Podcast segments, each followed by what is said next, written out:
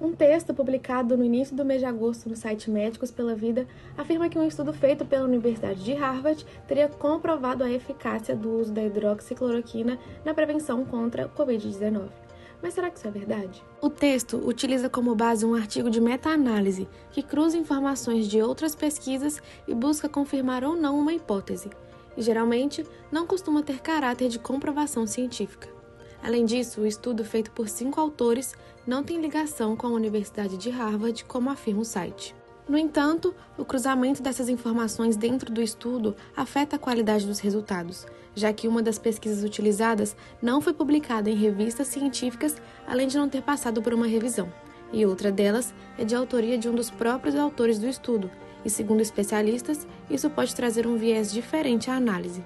E após ser questionada pela agência Reuters, a revista que publicou o artigo afirmou que o estudo foi notificado por algumas falhas e que segue sob análise.